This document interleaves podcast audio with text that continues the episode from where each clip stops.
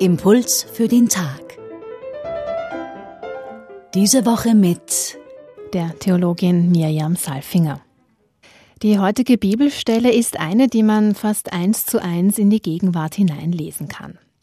Da heißt es, als Jesus näher kam und die Stadt sah, weinte er über sie. Er sieht schon vorweg die Zerstörung Jerusalems und zugleich auch seinen eigenen Tod, den er in Jerusalem erleiden wird. Er weint, weil die Bewohner der Stadt nicht zur rechten Zeit erkannt haben, was ihnen Frieden gebracht hätte. Jesus nähert sich auf seinem Weg nach Jerusalem immer mehr der Stadt und kann diese bereits sehen. Er weint, weil ihm bereits bewusst ist, was unumgänglich auf ihn zukommt. Trotz des Wissens um das Bevorstehende weint er und trauert darum, dass er, der gekommen ist, um zu retten, er, der Frieden ist, nicht erkannt wurde. Zu der Zeit, in der dieser Text niedergeschrieben wurde, liegt die Zerstörung Jerusalems im Jahr 70 bereits in der Vergangenheit.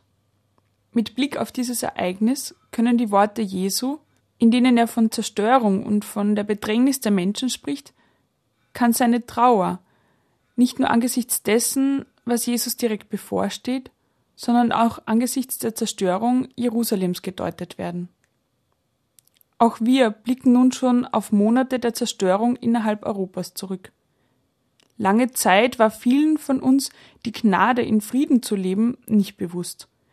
Krieg und Zerstörung schienen für lange Zeit ganz fern und wurden oft nur als Randnotiz in den Medien wahrgenommen.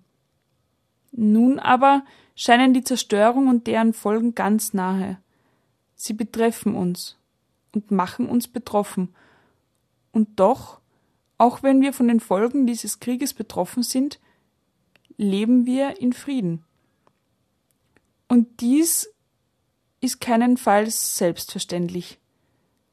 Dass Frieden Gnade ist, wird uns nun schmerzlich bewusst. Werden wir es schaffen, dieses Bewusstsein auch in Zukunft in Erinnerung zu behalten? Kann uns dieses Bewusstsein vielleicht in Zukunft helfen, uns aktiver für Frieden einzusetzen? Nicht nur hier in Europa, sondern weltweit? Würde Jesus heute auf jene Städte und Orte, wo Krieg herrscht, blicken, würde er wohl auch weinen. Er würde sich wohl wünschen, dass die Menschen den Frieden als Gnade erkennen und wertschätzen.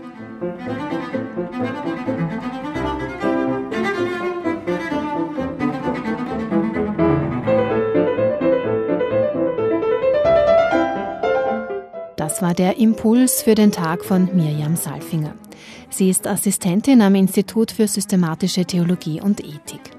Das Evangelium des Tages finden Sie bei Lukas, Kapitel 19, die Verse 11 bis 28. Einen Link zum Text und den Impuls zum Nachhören gibt es im Podcast-Bereich auf www.radioklassik.at.